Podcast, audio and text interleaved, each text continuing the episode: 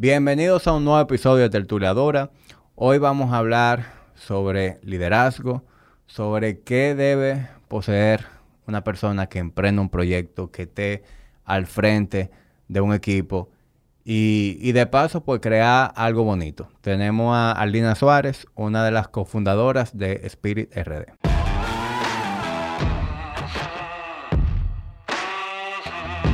Now Yes. ¿Cómo tú estás, Lina? Todo bien, ¿y tú? Muy bien, gracias por venir, por dedicarme tu viernes por la tarde. A ti por la invitación. ¿Qué, hace una persona como tú hoy un viernes en la tarde? Porque yo sé que tú te repartes entre tu, proyecto y tu familia. Sí. No, mira, la verdad que depende. Depende del viernes. Eh, hace varios viernes que, que, me lo tomo, ¿verdad? Y me quedo como con las niñas. Pero, pero muchas veces también voy voy al trabajo y, y, si, y, si hay eventos, por ejemplo, los sábados principalmente, pues me quedo como organizando eso y poniendo la cosa como ready. Ok. Me imagino que eso es algo que tú has logrado reciente, ¿verdad? Ahora que, que todo está un poquito más organizado, fluyendo. Porque yo sé que, y hablaremos de eso en el proceso, pero yo, yo sé que el, digamos que el kickoff de, del emprendimiento, del proyecto de ustedes, vino acompañado de, un ingrediente que nos la puso en China todo el mundo. Totalmente. Mira, nosotros, eso es algo, yo creo que nunca lo vamos a olvidar. Nosotros nos entregaron la llave de los arquitectos un 10 de mayo, o sea, ready, y el 17 de mayo del, de marzo, de marzo perdón, cerraron el país. O sea que, nada, nosotros cerramos la puerta y arrancamos para nuestra casa a maquinar, a reunirnos en pijama, haciendo Zoom, a ver cómo nosotros íbamos a cambiar el plan de negocio, cómo nosotros íbamos, ya tú sabes, haciendo de todo, eh, pensando mil cosas en la cabeza. Yo el, fin de semana estaba viendo una serie y pensé mucho en ti. Ah, es verdad. Sí, yo, yo, ah, eh, We Crashed. We Crashed, claro, claro. Me acordó full, me acordó full. Claro. Eh, es el mismo concepto y, y no sé si son vaina mía, pero como que hay una inspiración de mm. parte de ustedes ahí, ¿verdad? No, mira, la verdad que cuando, no, o sea, eh, cuando nace Spirit, no necesariamente fue por WeWork. O sea, nosotros, eh, Spirit nace de nosotros creer que era necesario generar un espacio de trabajo donde se viviera como, como eso que nosotros vivimos en el área corporativa. Porque la realidad es que nuestra experiencia de trabajo a nivel corporativo fue sumamente buena. A nivel de clima de trabajo, de esa familiaridad, de tú sentirte acogido, de, de tú querer llegar a ese sitio y nunca querer salir de un sitio. Eh, sino como que tú creer que ibas a durar toda la vida laboral en ese lugar. Entonces, cuando por diferentes razones nosotros salimos al mercado, por las razones que fuesen, nosotros cuatro, como que dijimos, concha, es necesario volver a, a, ver y eso de alguna manera. Y entonces dijimos, vamos a crear un espacio como un coworking, que es lo que realmente es algo que iba en boga, que nosotros estábamos escuchando, y que uniera de alguna manera, primero la parte del coaching, que quizá hablemos de eso, ¿verdad?, más adelante, eh, y lo otro, la parte de bienestar, de que tú puedas sentirte bien, que tú eh, vivas muchas cosas. Eh, no solamente a nivel de trabajo. Y entonces cuando dijimos, vamos a arrancar con eso, bueno, vamos a viajar. Y lo primero fue ir a Estados Unidos. Entonces cuando vamos a Estados Unidos, ¿dónde vamos a ir? Bueno, ahí fuimos a WeWork. Y de ahí entonces empezamos a conocer esa vibra, pero lo que se ve en la serie, pues ya tú, ya tú sabes. Claro, claro. bueno, eh, para darle contexto a quienes están escuchando o, viendo esto en YouTube, eh, Alina es una de las fundadoras de Spirit, ese edificio grande que ustedes ven en la Tiradente, lo que antes era la isla. Eh, ese proyecto tan ambicioso eh, es llevado a cabo por Alina y sus compañeros. es un espacio de coworking. y bueno, la razón por la cual yo quise invitar a, Alina hoy es porque además de que he estado asociado o, digamos que he tenido cerca, cercanía con el proyecto desde sus inicios eh, y me, resulta muy interesante lo que ustedes vienen haciendo. me resulta incluso igual o hasta más interesante eh, tu trayectoria. Porque tú tienes una trayectoria muy peculiar. Por lo general vemos a un emprendedor que, es emprendedor desde que, desde que sale de la universidad o, bien no terminó la universidad y ya está emprendiendo. Tú no, tú hiciste toda una carrera. Así es. Y luego decidiste emprender. Entonces, háblame un poquito, digo, ni un poquito, porque yo no quiero que sea un poquito. Háblame de eso. Mira, es muy curioso. O sea, yo hacía, tú sabes que con esto de emprender, además de escribir, pues estoy también como con el tema del coaching y todo eso. Y bueno, estoy trabajando como en mi página web y demás. Life coaching. Eh, no, bueno. O coaching de negocio. ajá, de ejecutivo, a nivel profesional, de liderazgo, en ese entorno. Ok. Y entonces estaba llenando como, vamos a decir, la parte de describiéndome de mi trayectoria y demás.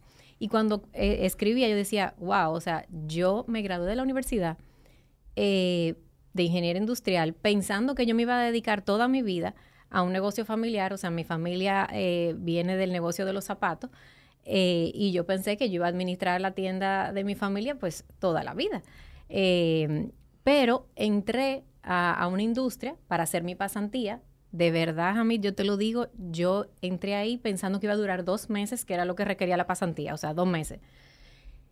Y yo duré 18 años. O sea, fue mi único trabajo, literal. O sea, yo no tuve ninguna otra experiencia de trabajo. Bueno, cuando iba quizá a la tienda eh, en vacaciones previo a eso, pues sí, ahí, pero ya eso era como, bueno, ayudando en la caja y envolviendo regalos de zapatos y, en esas cosas. Pero realmente mi experiencia de trabajo fue eh, en, bueno, fue en Industrias Nacionales, que hoy es Gerdau Metaldón. Y mira, yo de verdad, y cuando entré, o sea, empecé a trabajar en el área de producción, o sea, como ingeniero industrial, la parte de mejora continua, calidad y todo ese tipo de cosas.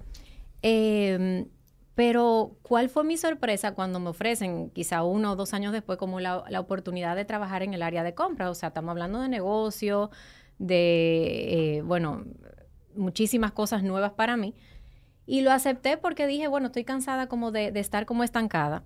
Y bueno, de los 18, 16 años fueron nada más hablando con proveedores, negociando, eh, hablando, vamos a decir, viajando también a conocer fábricas y, y, cosas internacionalmente. Pero yo nunca en mi vida pensé que yo iba a emprender, ni que yo iba a tener un negocio de verdad, o sea, para mí, yo iba a durar hasta los 65 años trabajando en ese sitio. Y por eso que me resulta tan interesante, porque no es lo normal. Ahí, ahí hubo un shift que, que esperemos llegar a un poquito de la raíz de eso, a lo mejor. Sí. Pero eh, de verdad que es algo muy, muy diferente a, lo que uno suele ver con, ese tipo de, de, historias. Tú me dices que tú entonces estuviste en la parte de compras, sí. ¿verdad? Duraste 16 años pulseando, porque eso es compra, negociando. Y en esos 16 años, ese equipo, eh, porque Spirit sale de ahí, ¿verdad? Sí. Eh, ese equipo, digamos que tiene la misma duración que tú, o fue algo que se fue dando en el tiempo. Yo sé que quien era tu jefe directo hoy también eh, participa con usted en eso. O sea que definitivamente él estaba primero que tú. Sí. Pero lo demás no sé. Sí, mira, la verdad que es algo tan curioso porque es como una, una escala así, mira, eh, bueno, don Carlos, que sabemos que es, uno, es el socio principal de, nosotros y es nuestro mentor y, y, nuestro ejemplo, ¿verdad?, de toda esta trayectoria profesional. Katie, que fue mi jefa, Katie fue mi jefa esos 16 años que yo tuve en compras, o sea, ella era eh, la responsable de toda la parte de logística y, demás. Eh, luego estaba yo y Vanessa, que es mi otra socia, pues yo era jefa de Vanessa, o sea que estábamos los cuatro ahí uno debajo de otro. Y, salimos en momentos separados, o sea, no fue que nosotros decidimos salir a emprender, o sea, eh, surgieron cosas dentro de la organización que a cada uno, por las razones que fuera, nos tocó salir. Em, eh, algunos por motu propio, otro porque era su momento, o sea, cada quien eh, eh, lo, que, lo que tocó, ¿verdad? Y, luego en esa búsqueda, los cuatro ya fuera de, claro, don Carlos con todos sus negocios, ¿verdad? corriendo, pero nosotras cuatro porque a Vanessa y a Katie y a mí nos pasó lo mismo. O sea, toda una trayectoria trabajando en un área corporativa, salir como, bueno, vamos a hacer algo, vamos a idear algo. Y nos reuníamos y hablábamos de ideas y qué tal cosa esto y aquello. Pero, Ajá, perdón, dime. en ese interín, Ajá. ¿ustedes estaban claras de que querían emprender o ustedes estaban viendo dónde iban a cuajar? No, no, no, no, no. no. O sea, eh, vamos a decir que la historia de, de, de, de Katie y de Vanessa, cada una tenemos nuestra historia, eh, totalmente diferente. Para hablarte quizá de la mía particular, como yo te dije, yo nunca pensé que, me iba a que iba a salir. Pero la realidad es que yo me di cuenta por cosas que iban pasando en mí que realmente eso no era lo que yo quería ya. O sea, ya yo no me sentía cómoda, ya quizá llegaba un lunes y yo no sentía ese mismo entusiasmo de llegar al trabajo como siempre. Eh, yo no, no sentía esa misma ganas de, de- de- de demostrar iniciativa, de, llegar a, proyectos y, terminarlos. O sea, y yo soy una persona que quizá me he caracterizado de siempre por ser muy responsable. Entonces, cuando eso se puso en contra, yo dije, quizás este, este es el momento de salir. Entonces, em, pero no sabía qué era lo que iba a hacer. Entonces, ahí es que te digo, yo salí y yo nada más le dije a mi esposo, mira, yo nada más necesito que tú estés de acuerdo. Porque, ¿verdad? Es una familia, nosotros realmente, o sea, tenemos que estar de acuerdo como familia, como pareja, de lo que va a suceder después, porque la realidad es que, bueno, mientras yo trabajaba, pues, como todo, las dos Claro. parejas, la pareja aporta Claro. en un conjunto. Entonces, yo lo que le decía, solo necesito que tú estés de acuerdo. Y de verdad, Hamid fue la única persona de todo el mundo, o sea, de mi familia, de, de compañeros de trabajo, de, de todo al que yo le comentaba que estuvo de acuerdo, que sí, que ese era el momento de yo salir. Y, y, y como te digo, o sea, no era porque yo iba a emprender, ni que iba a saber que me iba a dedicar a, a- poner Spirit, ni que me iba a dedicar al coaching, ni siquiera. O sea, yo no tenía idea de lo que yo iba a hacer, pero la más mínima. Solo la confianza de que algo yo iba a hacer y que esos 18 años me iban a servir para algo. O sea, eso era la mochila que yo tenía, 18 años de trabajo. Claro. Y me imagino que para tu esposo fue más fácil que para los demás entenderlo porque esa es la persona que vive contigo Sí. y que a lo mejor fue viendo cómo al pasar del tiempo o tu entusiasmo Sí. se- fue, digamos que diluyendo un poco eh, y obviamente conocía todas las interioridades. Exacto, sí, así es. Y fue el único como que no le tomó de sorpresa la decisión. Ok. Así que, Entonces ya están ustedes tres eh, fuera de la empresa sí. viendo qué vamos a hacer. Entonces, ¿Cómo surge? Mm. Pues mira, te cuento que mm, yo durante mis últimos años de trabajo, yo sentí como en un momento de mi vida que, mm, bueno, fruto de una evaluación de desempeño, que no fue para mí, que quizá soy muy estricta conmigo misma, no fue buena. Y sentí como una necesidad de empezar a trabajarme y a desarrollar competencias en mí que me permitieran fortalecer mi gestión de liderazgo con mi equipo de trabajo, eh, en general, cómo yo me manejaba con mis pares y demás.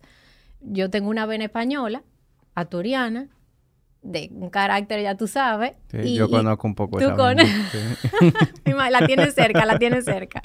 Entonces, ¿verdad? Eh, quizá yo sentía como que debía como eh, balancear un poquito, eh, quizá trabajar mis, mis emociones y todo eso. Y entré a un proceso de certificación de coaching, pero para eso, para manejar esos temas. Eso fue como unos cuatro años antes de salir.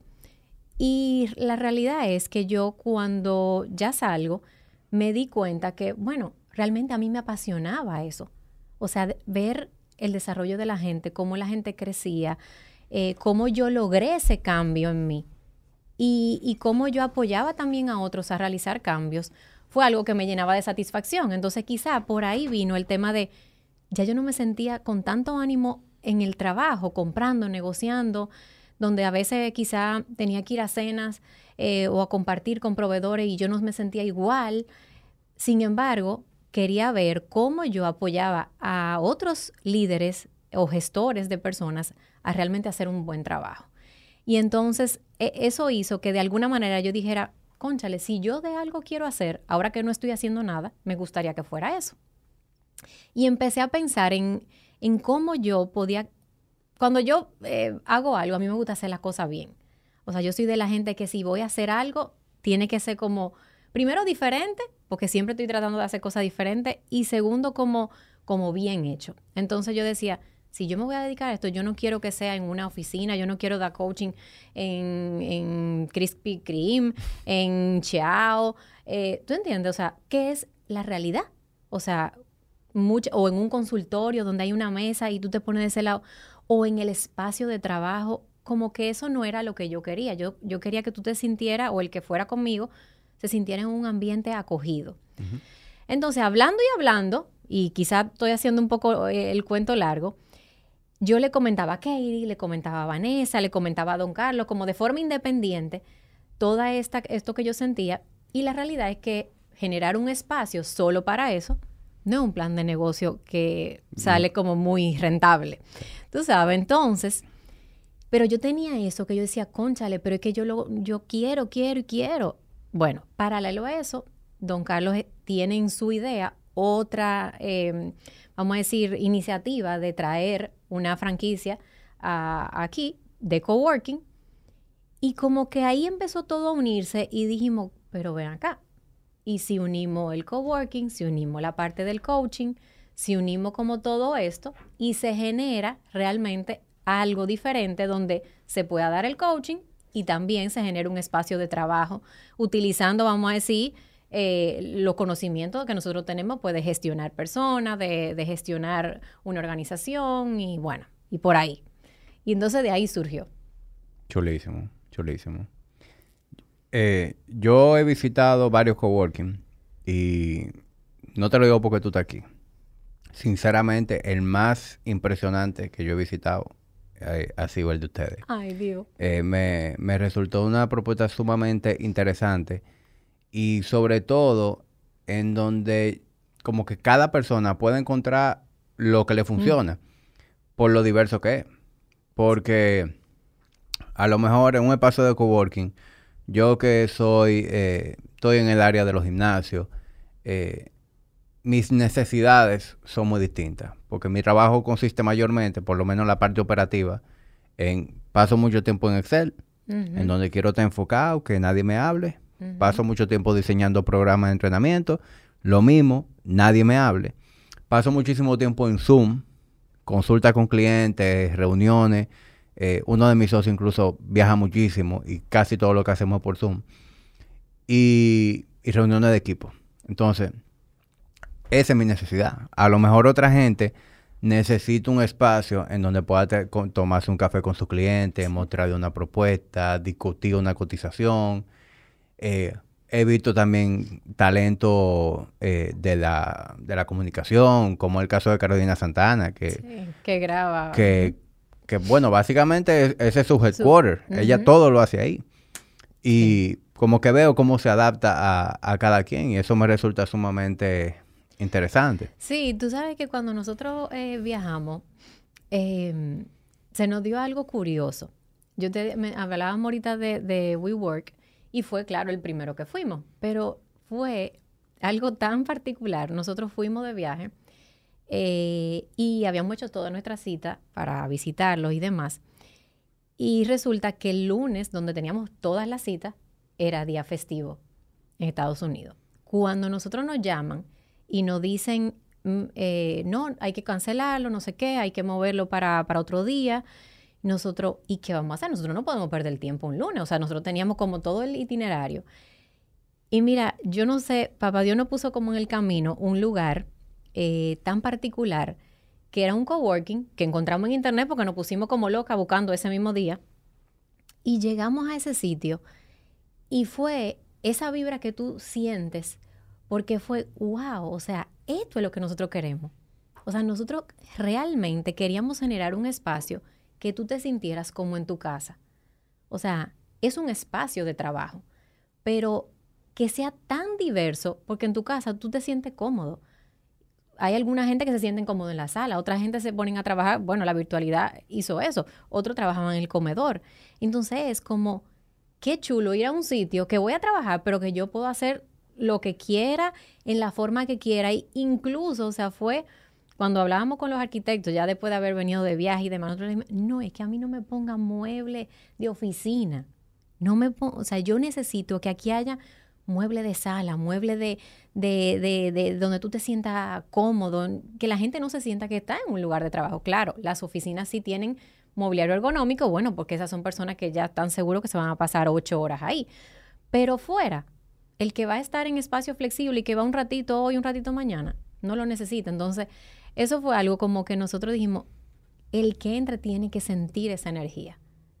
Mire, y de verdad, es increíble que yo, mira, yo no, o sea, no te miento cuando te digo que todo el que entra nos dice que se siente una vibra diferente. Sí. O sea, se siente una energía. Y nosotros no estamos haciendo, o sea, es simplemente como el espacio. Bueno, eh, es, tú dices simplemente el espacio, pero ahí se nota, ahí se nota eh, que desde que se concebió tuvo un diseñador, tuvo un arquitecto, tuvieron ustedes, porque eso no pasa porque sí. Sí. Es decir, eh, bueno, mi, esposa es diseñadora de interiores y, y, yo antes veía el diseño de interiores como, ah, es el que decora. Pero estando al lado de ella, pues yo he visto la diferencia que eso hace, incluso hasta en mi propia casa. Eh, Cosa que antes yo no le daba importancia.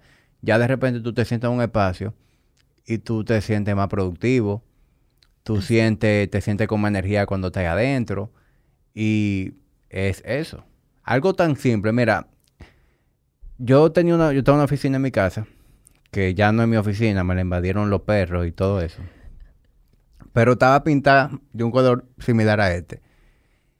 Y por alguna razón, yo, en vez de trabajar en mi oficina, terminaba trabajando en el, en el mueble de la sala, en la mecedora, en el balcón.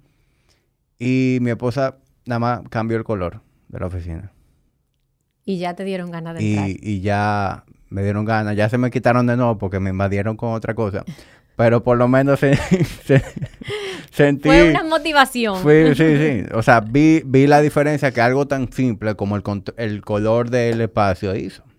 Y nosotros como que constantemente estamos encima de los detalles. Eh, relajamos a cada rato eh, nosotras porque es increíble cómo uno va haciendo, va caminando en Spirit y nosotros estamos moviendo un adornito, poniéndolo aquí. O sea, como que nosotros estamos en nuestra casa y entramos a una sala de reunión, arreglamos la silla, o sea, como que es un lugar donde realmente nosotros lo tratamos como si fuera nuestro hogar. O sea, en cada detalle, en cada cuadrito. O sea, eh, eh, conchale, ese adornito eh, es, algo como que con cariño lo hemos hecho, tú sabes, como que no ha sido nada de que, bueno, contratamos a Lisa y a Jordi, que de verdad son espectaculares, han sido nuestro apoyo desde el principio, pero eso no nos gusta, esto sí, o sea, somos como bien piqui en ese sentido, para eso, para cuidar eso. Y algo eh, que también lo hace muy interesante es que ustedes quieren eh, que eso como que sea parte de tu estilo de vida, no nada más trabajo. Porque yo veo que ustedes tienen una cafetería eh, que la maneja Rodolfo. Yo veo que ustedes tienen arriba un bar. y yo sé lo que ustedes quieren hacer luego arriba en el rooftop, que eso, para mí, eso va a ser la parte ya como el... el boom. El boom. Y eso está perísimo, porque que ya cada vez más separar trabajo de diversión es difícil. Y de hecho, yo no sé qué tan correcto sea de mi parte, pero yo me atrevo a decir que la mayoría de la gente que son muy apasionadas en su trabajo, eso, lo, eso es lo que disfrutan. Es decir, cuando yo me reúno con, con, alguien a hablar de idea de negocio o a hablar de trabajo, yo no siento que estoy trabajando. Entonces, yo puedo perfectamente compartir ese momento, ¿verdad? Eh, que haya un trago, que haya una comida, que haya un cigarro. Sí. Y hice lo mejor. O sea, yo me voy para mi casa eh, curado, como que tuve una noche de diversión. Y lo que yo estaba era en una reunión de negocio. Entonces, el hecho de que ustedes estén haciendo, tengan espacios que se presten para eso, para mí está también... Sí, por eso eh, nuestro lema eh, fue concebido como Work, Grow y Live. El work por la parte del trabajo, porque somos un espacio para eso.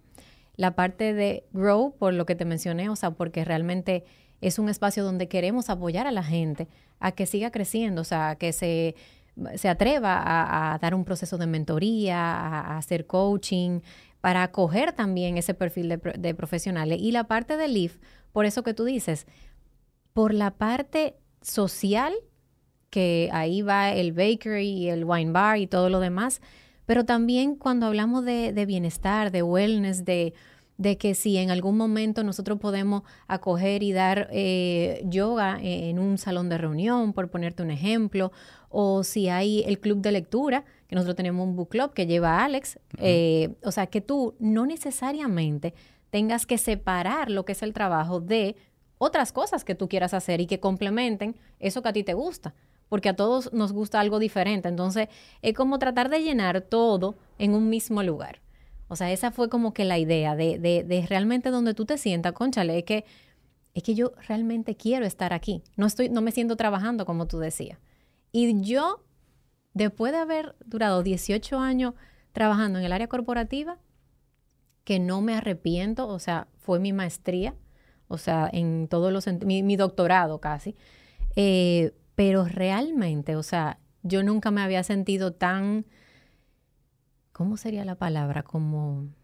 Plena. Como, plena, viva, eh, o sea, no sé, como, como que yo me levanto y no siento como que voy a, o sea, como chilling, pero voy a trabajar realmente. Claro, claro. Eh, y dime una cosa, porque ahora está muy bonito. Ah, sí, ya, todo suena hermoso. Yo veo que tú, eh, que ustedes lograron eh, abrir el, tercer nivel, porque algo ustedes están haciendo por etapa. Ustedes tienen el edificio entero. Etapa 1, piso 1 y 2. Etapa 3, piso 3. Y, así mismo vamos a ir subiendo, ¿verdad? Sí, no, esa es la idea. Que, que estén por el tercer nivel ya, quiere decir que el negocio va devolviendo. Devolviendo. Eh, sin embargo, yo sé que que por la pandemia todo se, afectó. Es decir, este plan que ustedes tienen en su cabeza, este business plan, llega la pandemia, te sacude eh, a gente que todavía no se ha recuperado de la sacudida que le dieron. O sea, fue un momento muy challenging para pa todos los que estamos... Tenemos negocio y hasta para los mismos empleados. Muchísima gente perdió su trabajo. Eh, háblame de, de cómo ustedes navegaron a través de eso. ¿Cómo seguimos navegando?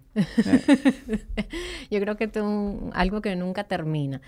Pero mm, mira, nosotros cuando, como te decía ahorita, cerramos ese, espacio el 19 de marzo, ¿verdad?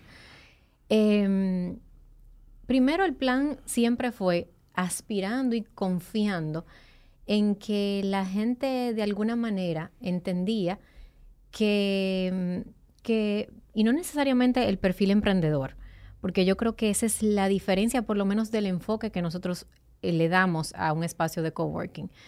Porque el coworking a veces se, se, veía o se suele ver todavía que es solo para emprendedores. Y no necesariamente, aunque aplica también, sino hasta para un perfil como el que nosotros habíamos durado toda esa etapa corporativa, donde a veces nosotros teníamos una reunión en la ciudad, nosotros que estábamos fuera, Villamella o en la autopista Duarte, por poner un ejemplo, donde teníamos que a media mañana, una reunión quizá en medio de la ciudad y tener que volver para allá, cuando quizás hubiese habido un espacio cerca y pudiéramos aprovecharlo. Entonces entendíamos quizá en ese momento que, que iba a haber como un boom de gente independiente o corporaciones que apoyaran esos espacios. Y nuestro plan de negocio en realidad fue viendo eso, o sea, con, eso en, mente. Sin embargo, bueno, viene la pandemia, todo cambia. Nosotros abrimos en agosto de un par de meses después porque ya realmente no nos quedaba de otro. O sea, nosotros no podíamos seguir cubriendo con todo lo que íbamos cubriendo con una inversión ya realizada y cerrados. Entonces fue, vamos a abrir porque hay que abrir. Y mira, la verdad es que aunque han cambiado algunas cosas, em, en cierto sentido, o sea, em, por ejemplo, las oficinas es algo que, nos ha, eh, ¿cómo se? Una sorpresa para nosotros, porque la realidad es que las oficinas es algo increíble, o sea, las pequeñas eh, o las que tenemos son las que la gente más busca. Y, y, es como poco a poco quizá el dominicano está aprendiendo a conocer ese espacio, a conocer esa cultura eh, y a darse cuenta que es algo que puede realmente sacar el provecho. Pero cuando te digo que seguimos navegando es por eso, porque es poco a poco. Y, y a pesar quizá de nuestro esfuerzo, en términos de redes, en términos de comunicación, dentro de lo que hemos podido hacer y de lo que conocemos y sabemos, todavía hay mucha gente que no conoce de eso.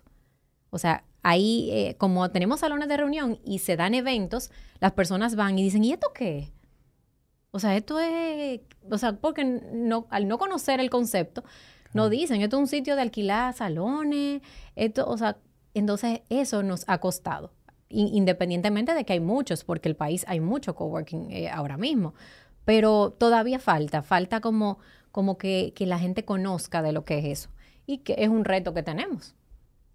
Y en, base a ese feedback de, la gente que, está utilizando las instalaciones de, de, Spirit, ¿cuál es el perfil más común? Mira, de verdad nosotros tenemos como de todo.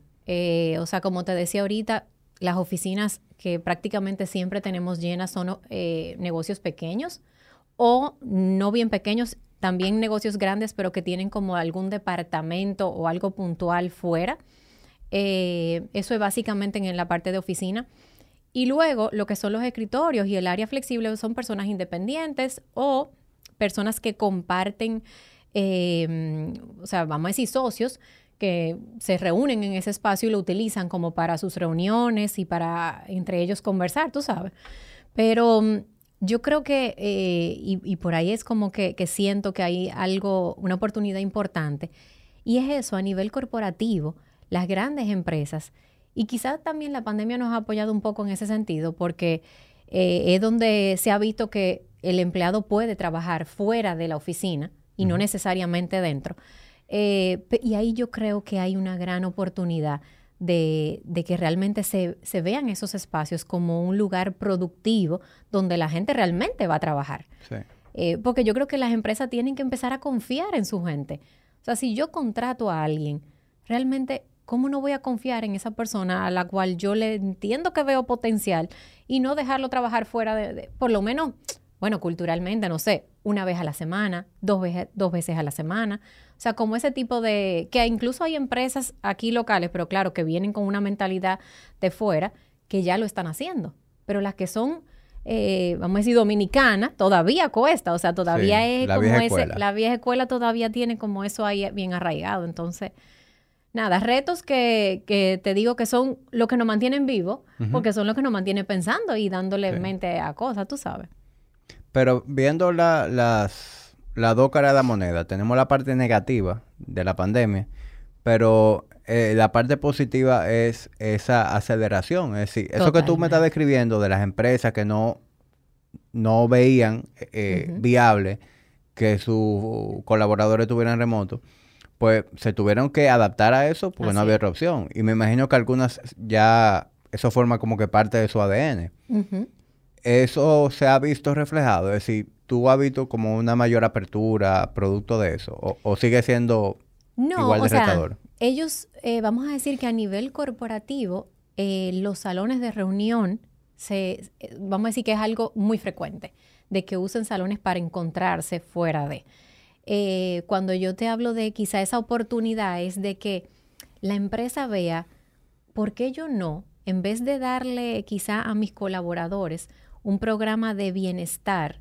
Eh, tú sabes que eso en todas las empresas viven pensando en eso, como que de brindar una cultura de bienestar. Incluso hay empresas que, que o recuerdo yo que a nosotros nos pasaba también, bueno, que subsidian un gimnasio eh, o un club o qué sé yo, cosas así. Entonces, ¿por qué yo no pensar en darle quizá un beneficio de pertenecer a un club, entre comillas, a un coworking como Spirit, donde tú vas a poder trabajar donde tú vas a poder crecer y donde tú vas a poder vivir. ¿Por qué? Porque vas a tener las tres cosas en un mismo lugar para tú usarla como tú quieras, cuando tú quieras y en lo que tú quieras. Entonces, cuando te digo que ha apoyado, ha apoyado en esa mentalidad de sí, pueden estar fuera, podemos hacer reuniones aún fuera, pero ¿y qué tal si como parte de mi beneficio a mi colaborador, yo lo apoyo de esta manera.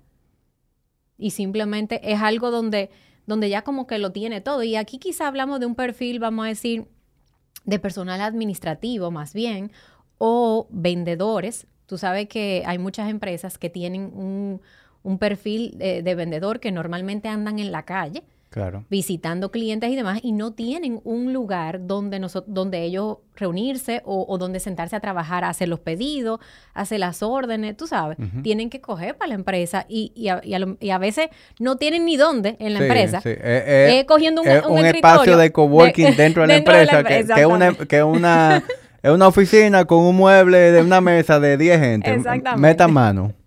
Así mismo. Entonces, ahí yo creo que hay como, como todo toda una oportunidad en torno a eso, en, los gestores de recursos humanos, en las personas que manejan eh, eso, el, paquete de beneficios que tienen los colaboradores.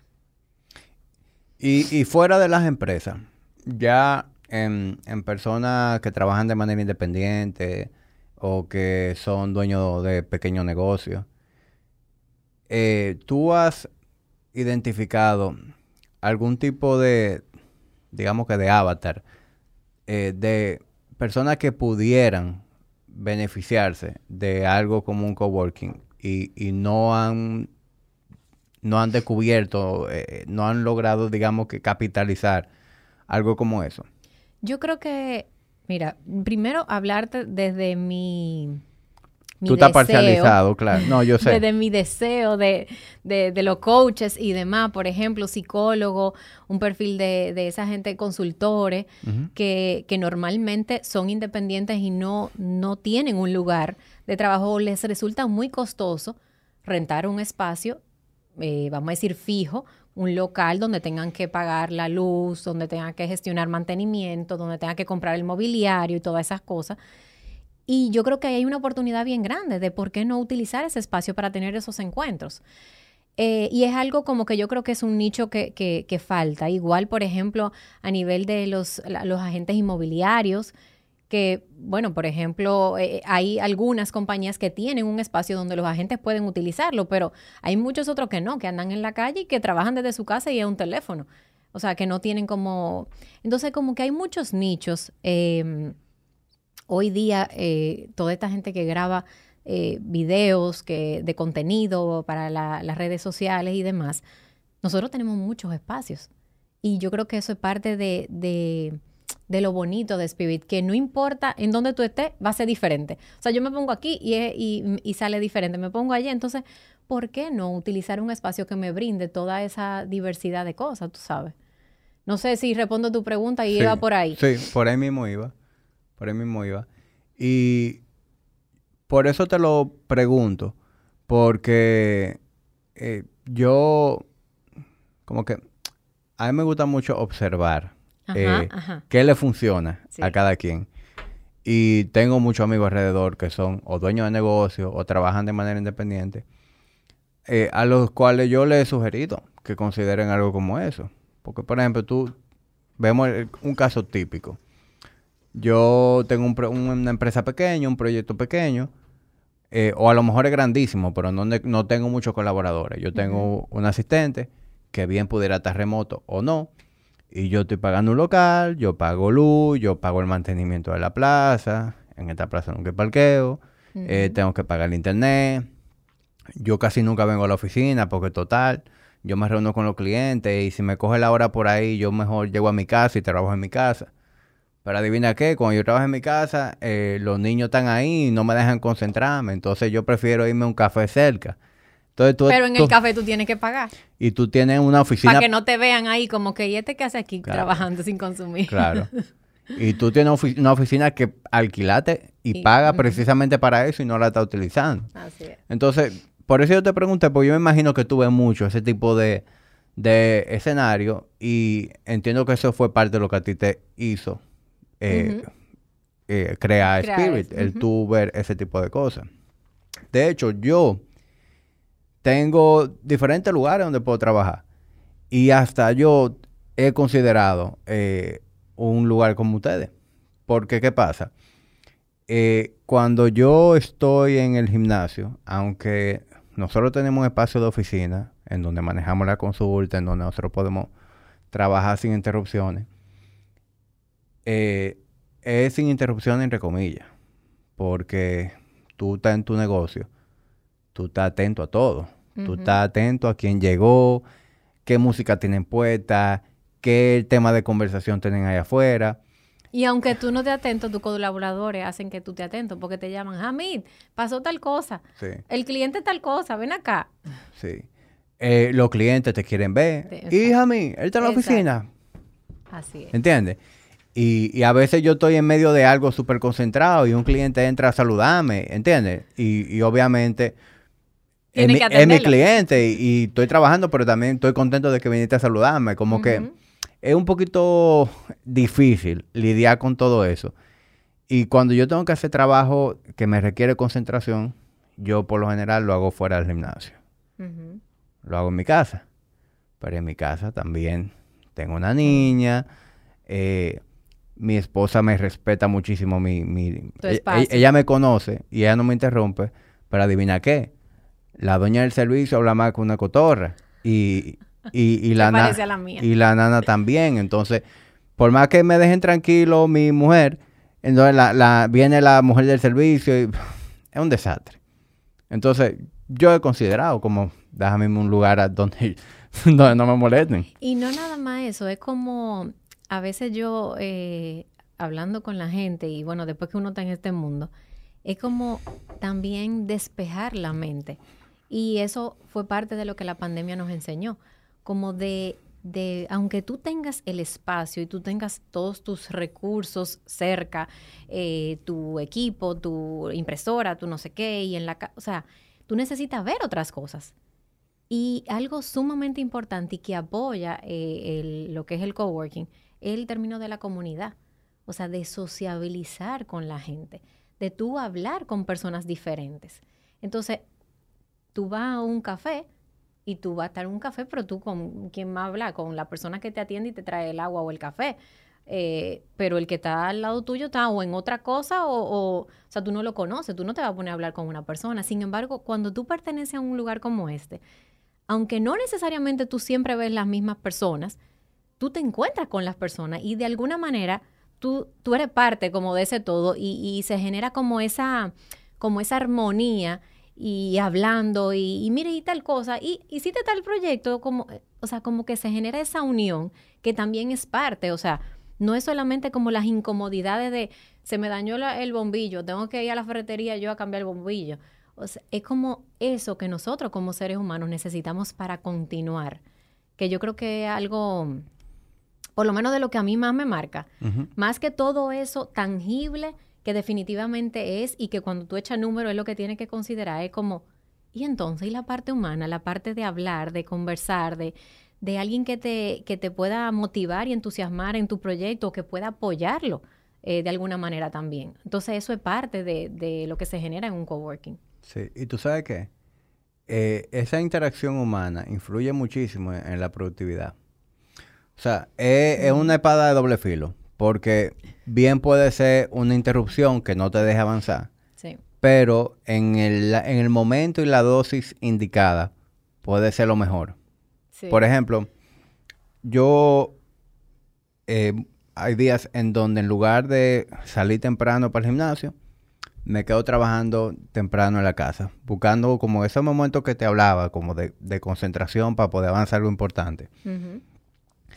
Sin embargo, esos días eh, yo anímicamente me siento bajito. Cuando me siento en la, cuando me quedo en la casa, yo me siento bajito de, de, energía. De energía.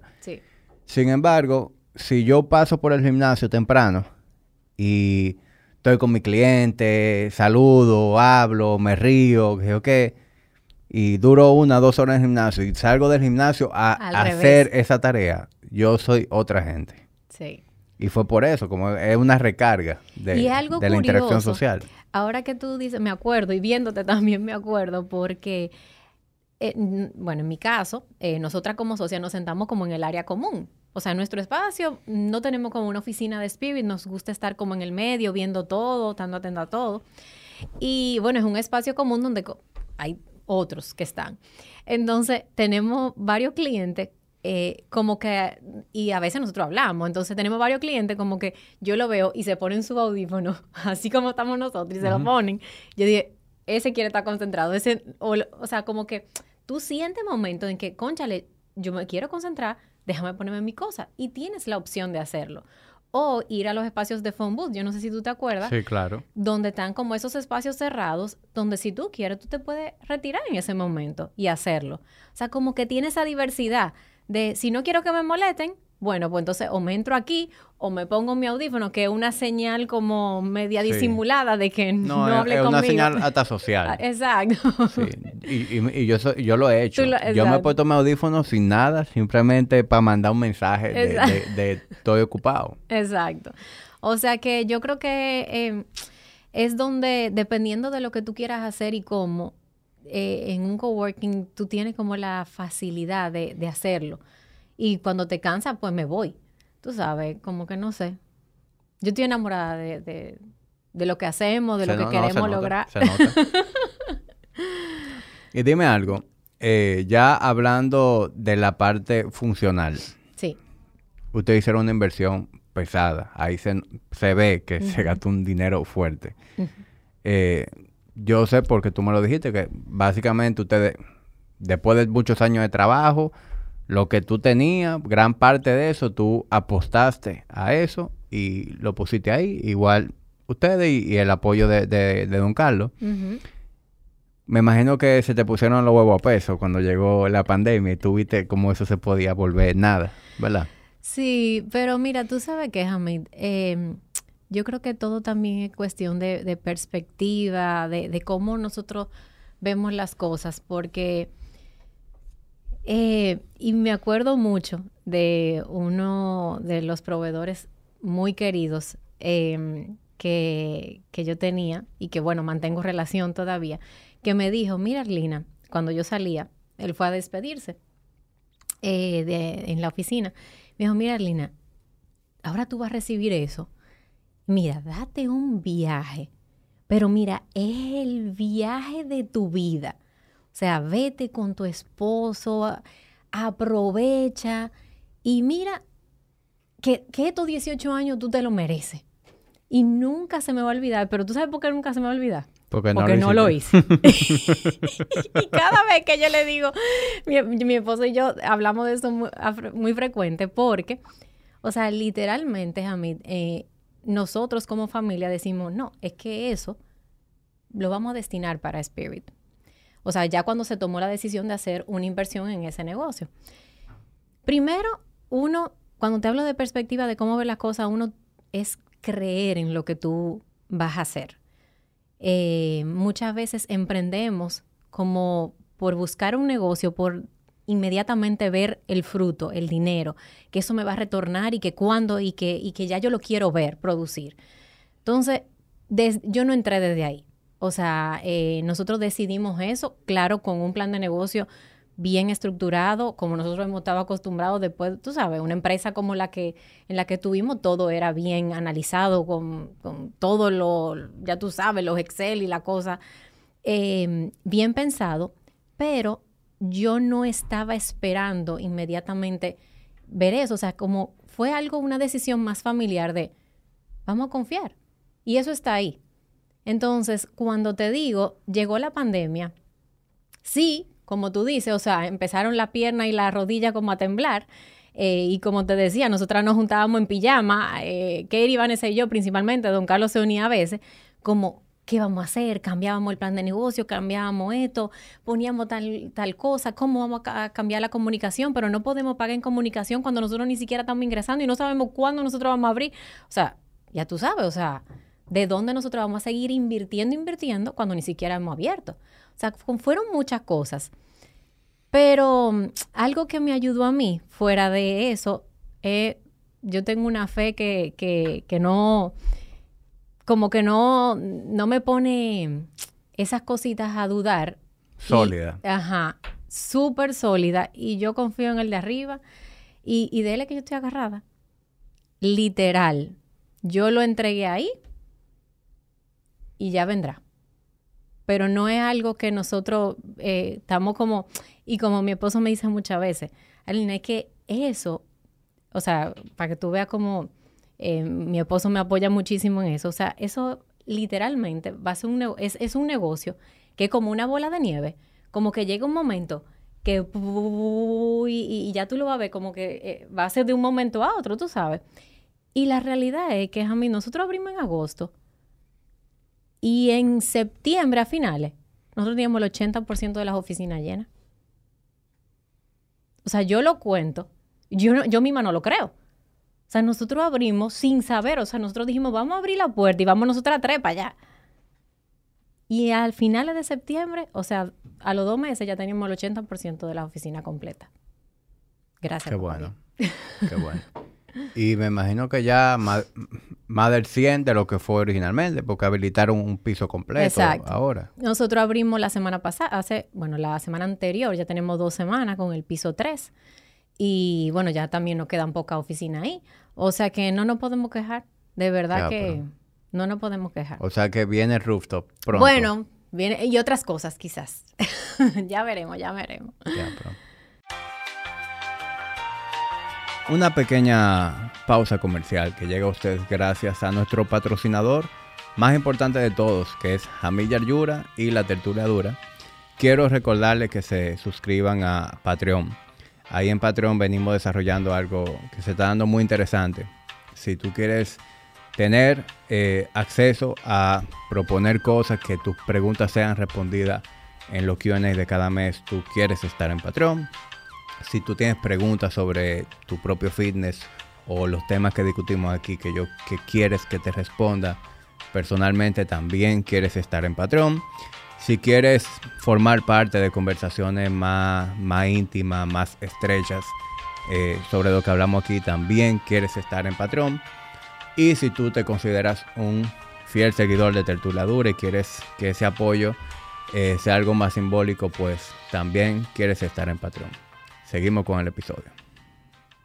Háblame de, de, tu coaching. Eh, eso es algo que tú me dijiste que los últimos cuatro años, lo que tú tuviste en la empresa, ya tú estabas haciendo, digamos que educándote con eso para fines personales. Ya luego que tú sales, que tú te, nace esa, esa necesidad de llevar eso a la gente. ¿Cómo, ha sido para ti eh, ese proceso? ¿Es como te esperaba? Eh, ¿Diferente? Mira, eh, ¿qué yo te digo? Ha sido más retador que Spirit per se. O sea, si yo te digo, vamos a decir que son dos proyectos de emprendimiento, de verdad. O sea, son como, aunque van unidos, de alguna manera están separados, porque en la parte donde yo estoy como mi marca personal, eh, por llamarlo como todo el mundo lo llama, yo no tengo ni a Don Carlos, ni a Kerry, ni a Vanessa aquí atrás. Eh, yo me tengo a mí. Eh, o sea que son como dos emprendimientos diferentes y este ha sido mucho más retador en todos los sentidos.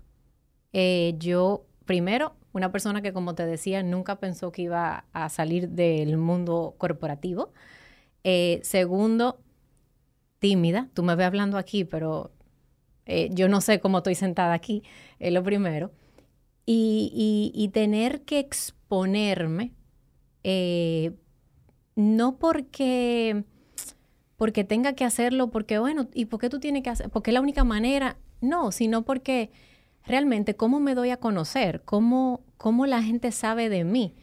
Eh, es eh, una realidad que la tecnología está y hay, hay que apoyarnos de eso. O sea, yo nunca fui de mantenerme activo en las redes sociales a nivel personal. O sea, yo nunca publicaba nada. Yo recuerdo que la única foto que había era una foto del trabajo de hace muchísimo tiempo y yo me mantenía activa, claro, yo tenía gente, pero era como, como mucha gente que está, pero para ver lo de otro, ¿no? Sí, como para darle seguimiento, A, tu gente. ajá, a mi gente. Pero cambiar el chip y decir, no, Alina, ahora tú tienes que exponerte y hablar, para mí fue y sigue siendo como mi, mi mayor eh, ¿qué te digo? Como mi mayor reto, o sea, pararme en una cámara, hacer esto que estamos haciendo aquí, em, empezar a hablar, apagar e-, esas cosas en mi cabeza de que no me importe lo que la gente vaya a decir, como que, ¿y Arlina ahora qué? ¿Qué influencer? Eh, ¿Arlina ahora qué? ¿Una bloguera? O sea, tú entiendes, como que olvídame de eso y pensar, no, es que tú estás haciendo un trabajo simplemente porque tú quieres dar coaching, porque tú quieres dar mentoría y porque tú quieres tener Spirit lleno de gente que quiera trabajar contigo para crecer, para descubrirse, para ser mejor persona, para ser mejor profesional, para, para adquirir mejores habilidades de liderazgo. Entonces, olvídate de eso, vieja. Esos son mi, yo me coacheo yo ese misma. Es tu pro, ese, e, exacto, yo me hablo. Interno. mi discurso, tú sabes.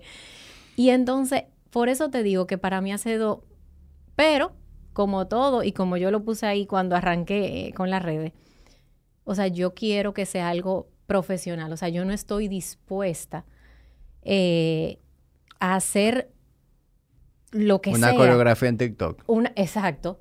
Si no va conmigo. ¿Tú entiendes? O sea, no es que yo lo veo mal. Hay gente que le quedan chulísimas y yo lo aplaudo. Además, yo me las gozo. Sí, pero a ti no te, no te resulta genuino para, ti. Para mí. Para mí sería una actuación y, y, y no soy yo, tú sabes. Entonces, a eso que me digo, como que, conchale, lo que yo voy a hacer, lo voy a hacer dentro de lo que soy y como yo soy, tú ves. Entonces, sí, ese es mi, mi reto. Sí. Que de hecho te vi en TikTok. Me vi. Ah, bueno, es que yo todo lo, lo, subo, pero tú yo lo subo porque, porque tú sabes que eh, yo tampoco, cuando uno está en este tema, que me imagino que a ti te pasa también, bueno, uno se lleva de lo que la gente va diciendo y no sé qué, entonces que los reels se ven más, que el TikTok también se ve más, pero yo todo lo que hago pues lo subo, pero no es que yo estoy haciendo un TikTok para subirlo en TikTok, sino como que bueno, lo que hago lo subo los dos. No es nada programado, no crea que hay un genio detrás. No, pero poco a poco. Poco, a poco. Yo soy nuevo en TikTok. De hecho, yo me resistí por muchísimo tiempo. Aquí vinieron muchísimos, bueno, invitadas. Porque las mujeres como que por lo menos de mi entorno, adoptaron un TikTok primero que, los hombres de mi edad. Y me decían, óyeme, tienes que montarte en TikTok.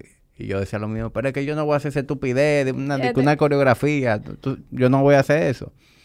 Pero después de que empezado a usar la plataforma, aunque hay mucho de eso, hay manera en que tú puedas hacer un contenido eh, con el que tú te sientas cómodo. Es decir, no todo en TikTok es una coreografía ni un bailecito, ni un chistecito. Hay cosas muy profesionales y muy bien hechas. Y eso es lo que yo quiero hacer dentro de la plataforma. Y lo hago eh, sabiendo lo que voy a recibir a cambio. Es decir, yo sé que la manera en que yo hago contenido no es la manera en, la que se crece rápido. Yo no me voy a viralizar. Eh, de que porque hice algo, uh, uh, a mí explotó. No. yo estoy eh, playing the long game, como dicen. Y sí, tengo un tiempito ahí. Los mismos reels que hago para pa Instagram, los subo en TikTok. A veces hago cosas puras de TikTok. Eh, pero así. Pues estamos en lo mismo. Estamos igual. Estamos en lo mismo. Lo único que yo a lo mejor empecé un ching antes que tú. Exacto, sí. Y obviamente usando social media, yo tengo muchos años.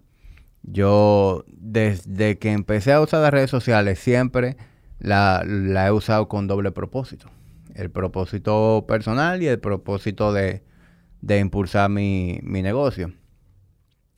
Y a mí eh, me pasaba mucho como a ti. Es decir, yo creo que uno va sintiéndose... Cambiando el chip. Sí, uno se va sintiendo más cómodo con, con ciertas cosas. Y obviamente hay cosas que tú tienes que salir de tu zona de confort. Y vas incómodo por mucho tiempo hasta que se te salga natural para mí no había una vaina más incómoda que agarrar esa cámara y hacer así. Y de que yo grabame hablando. yo no te puedo explicar. No, o sea, para mí era súper awkward. Eh, si lo hacía, me veía tenso, me veía eh, que me faltaba como fluidez hablando. Y hoy en día lo hago y me sale eh, decentemente bien. Y es por eso, porque tú te vas sintiendo como que cada vez más cómodo. Eh, te vas dando cuenta de que muchas veces tú eres tu peor juez. Tú eres tu peor juez. Tú sobredimensionas lo que... ¿Qué es lo peor que puede pasar? Tú subiste algo. No le dieron mucho like. Ya, gran vaina. Igual, tú no ibas a hacer la compra con eso después de aquí. Entonces, ya, o sea, no funcionó. Pues ya yo sé, la próxima vez lo hago mejor. eh, tú vas identificando qué cosas tú puedes hacer, qué cosas tú haces mejor también. Qué cosas gustan. Y tú vas a... sí, pero también, además de que qué cosas gustan, que evidentemente es importante, qué cosas te salen bien. Porque tú tienes que ir identificando cuáles son tus fortalezas. Fortaleza. Eh, a mí, yo entiendo que lo que mejor me puede salir es hablar de lo que yo sé, hablar de fitness y hacer cualquier contenido alrededor de eso. A mí nunca me va a salir bien una coreografía.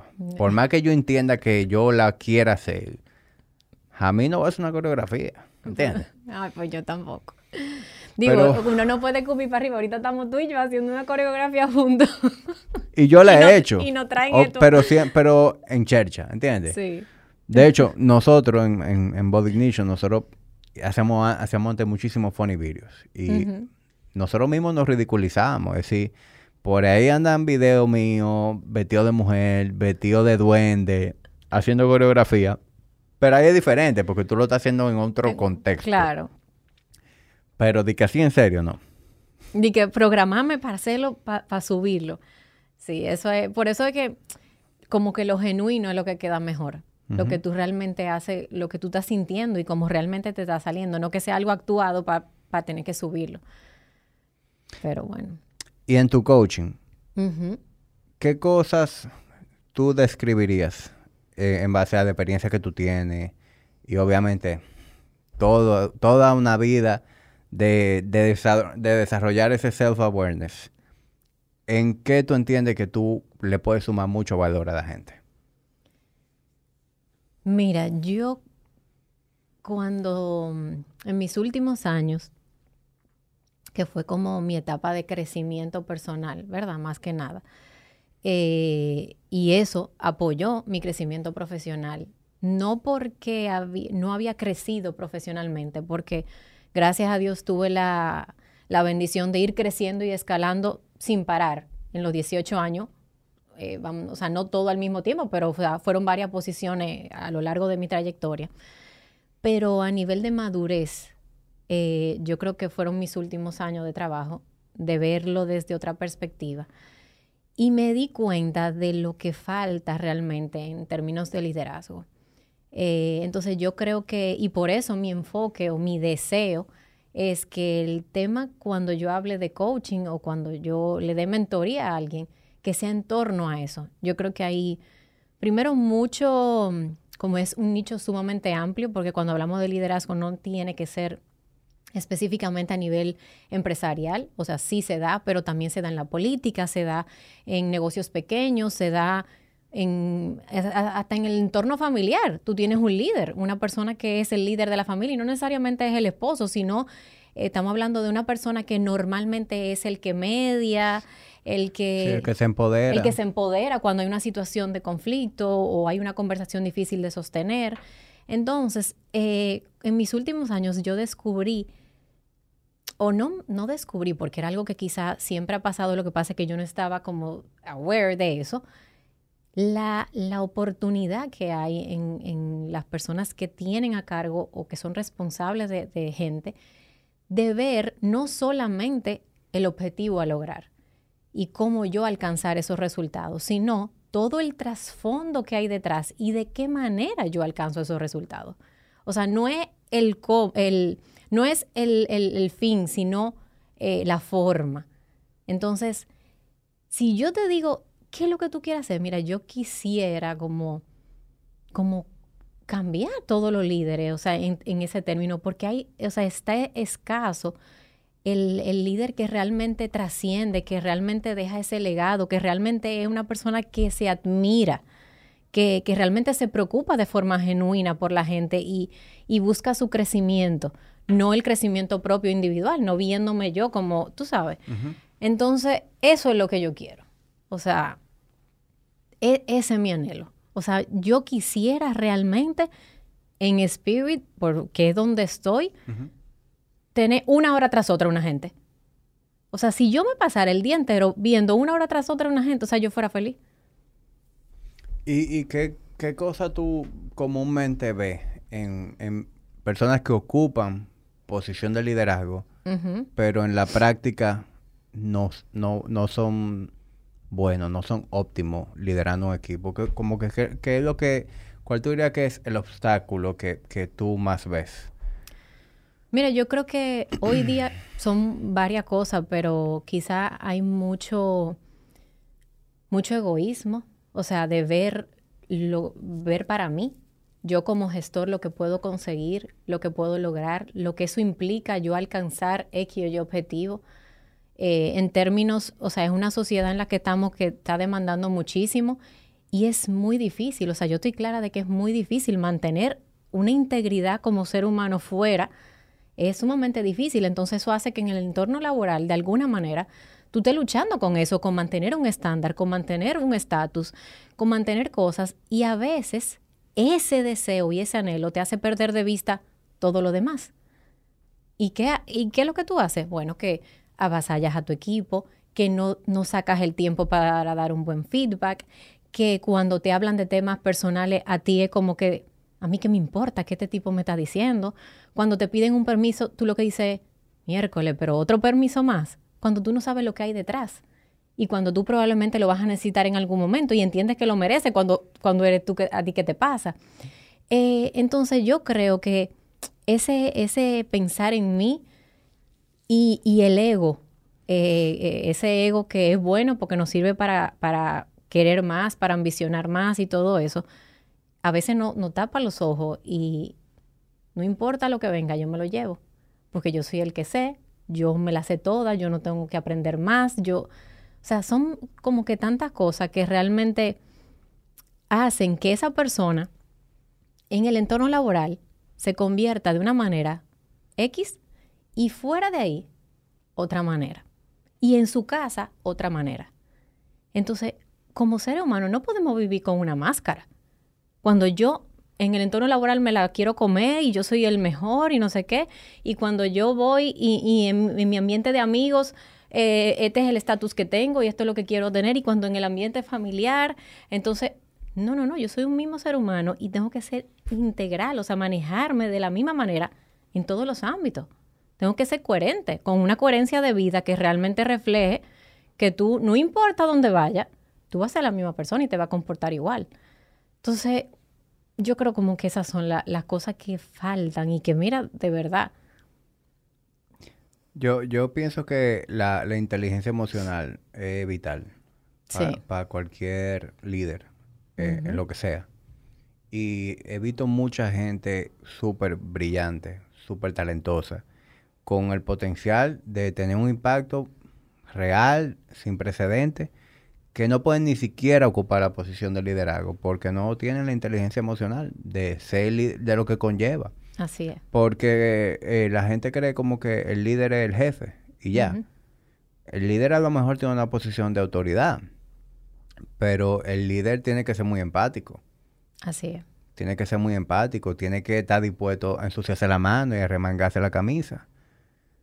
Porque la gente cree que, que, el jefe está sentado en un despacho delegando y tráeme la información y, y señalando. Y realmente, ese jefe, más veces de la que la gente piensa, conlleva a tú remangarte la camisa. Sí. Y, fajarte con el resto del equipo, asumir de momentos roles que no te corresponden, ser empático con, personas que por alguna razón no están rindiendo. O no eh, están de acuerdo contigo. O no están de acuerdo con tu visión.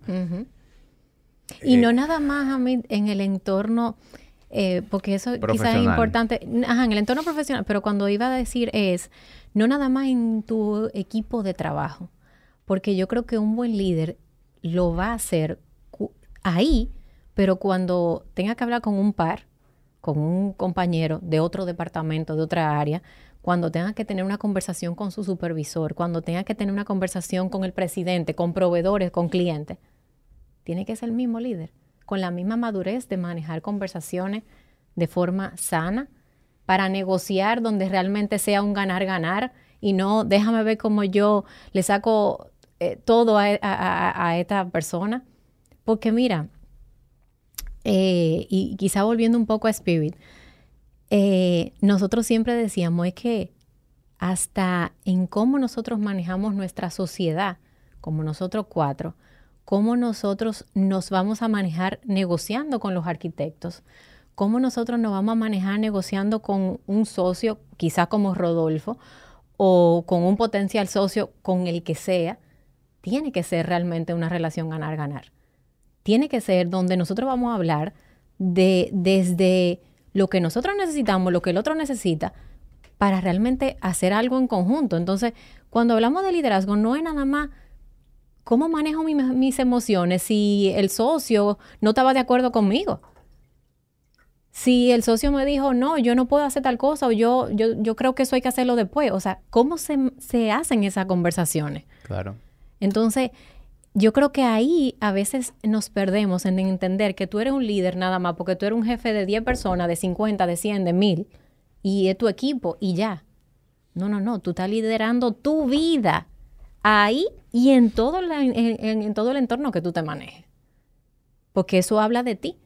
Cuando, imagínate yo, si yo realmente, eh, y quizá, no, no quiero sonar como, pero si yo me hubiese manejado de otra manera en ese lugar, ¿qué sería de mí fuera? Yo con lo que cuento es con qué? Con lo que yo hice ahí, con la gente con la que me relacioné, con los proveedores con los que hablé. Yo no cuento, o sea, eso fue mi vida a nivel profesional. Con, lo, con los socios que tuve, con mi jefe que tuve. Entonces, hay que cuidarlo. Y eso no lo cuidamos, porque estamos pendientes de otras cosas. Hay, yo no sé qué ocurre primero, porque si nos ponemos como que a, analizar los rasgos que, que caracterizan a un buen líder, sí una persona llega a ocupar una posición de liderazgo porque le da importancia a eso. O una persona, por el hecho de que llegó a ser líder, debería empezar a dar importancia a eso. Yo no sé si tú entiendes lo que yo te quiero decir. Por ejemplo, yo siempre he sentido mucha curiosidad por todo lo que tenga que ver con, la mejora continua. Y a mí desde que yo me inserté en el mundo laboral, sentí mucha curiosidad por leer y aprender sobre inteligencia emocional, eh, ética de trabajo, eh, digamos que eh, liderazgo, lo que conlleva liderazgo, pero al mismo tiempo también muchas cosas, de una manera u otra, en mi vida personal, le sumaban a mi carácter. En mi caso, el fitness, yo entiendo que contribuyó mucho a la formación de mi carácter porque tú vas descubriendo muchas cosas. De repente, tú ves que al tú ser consistente con el ejercicio y con la nutrición, es que tú ves resultados. Pero también no nada más ser consistente, tú tienes que ser paciente. Entonces ya se tiene que combinar la consistencia y la paciencia. Y asimismo, eh, esa disciplina de que a lo mejor yo me siento súper cansado, pero yo saco de abajo y yo voy porque yo necesito ser consistente. Entonces, una cosa como que le va sumando a la otra. Y yo no nací dueño de negocio. Eso se me fue dando en el tiempo. Y yo me pregunto, en mi caso yo ocupo una posición de liderazgo frente a mi equipo de, trabajo, a la formación, o sea, a, lo que representa Body Nation. Yo soy, un, digamos que un líder dentro de Body Nation. Pero eso fue algo que yo construí. Eh, obviamente con ayuda de, mi equipo, pero eso fue algo que se me dio en el tiempo. A mí no me pusieron de líder y me dijeron, mete mano. Entonces me pregunto, ¿uno llega al líder por desarrollar eso?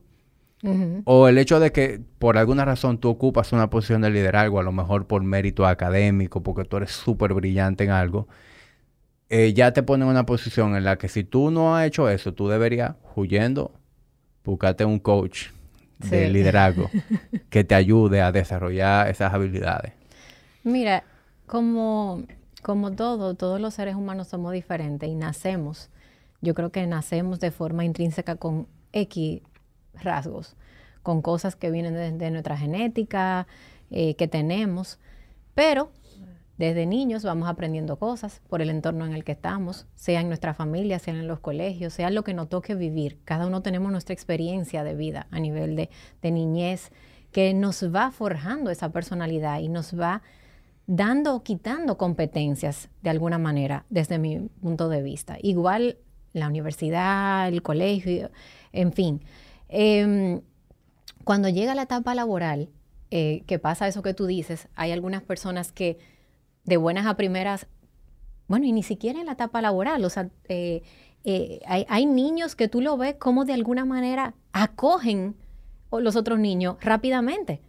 y, no, y hay otros que no, que simplemente van detrás de, del que siempre tiene la voz cantante o del que dice qué es lo que va a hacer. Entonces, definitivamente hay profesionales que cuando entran al mundo laboral tienen competencias, o sea, tienen algo que, te va diciendo, este tiene como ese, ese potencial, esa madera, para, para hacerlo o para, eh, para poder, eh, sí, darlo al otro. Sin embargo, hay otros que mm, no, que les toca, que tienen suerte, que surgió una oportunidad y se dio la circunstancia y le tocó aprender a la mala, le tocó enfrentarse a cosas eh, que lo hicieron empezar a tener que sacar y a, desarrollar esas eh, competencias. Ni uno ni otro está bien. Yo lo que creo es que, que no nos podemos, por un lado, si las tenemos, confiarnos en que ya las tenemos y olvidarnos. Y por el otro, el que no las tiene, pues también es como yo creo que si hablamos de coaching o de mentoría, todos necesitamos a alguien que nos acompañe en el proceso, porque todos tenemos nuestros temas. N o Y cualquiera, o sea, tiene algo. Y, y si ya tú tienes una responsabilidad sobre un equipo de personas o una responsabilidad en un área de trabajo donde te manejas con mucha gente eh, a nivel externo, interno, en todos los niveles, tienes que desarrollar competencias. Cuando hablamos de competencias, no son que quizá ahí también hay que cambiar un poquito el chip. No es, vamos a enseñarme a trabajar en trabajo en equipo, vamos a, eh, temas de que, por ahí hay mucho y siempre fue, en, términos de capacitación, yo creo que siempre hubo mucho de eso. No, no digo que no sea importante, pero hemos tomado cursos de escucha, de escuchar simplemente. Tan, tan simple como es la palabra, pero tan difícil que es cuando realmente estoy escuchando, porque escuchar no es prestar atención y mirarte. Cuando yo tengo en mi cabeza 20 mil cosas y pensando en otra cosa y diciendo, Hamid sí me está hablando disparate, ¿qué es lo que te secrete tipo? Que, o sea, entiendo, o sea, son habilidad y competencia que te dan como todas las herramientas que tú necesitas para formar un equipo y para que esa empatía que hablábamos ahorita, e, ese estar ahí, se dé.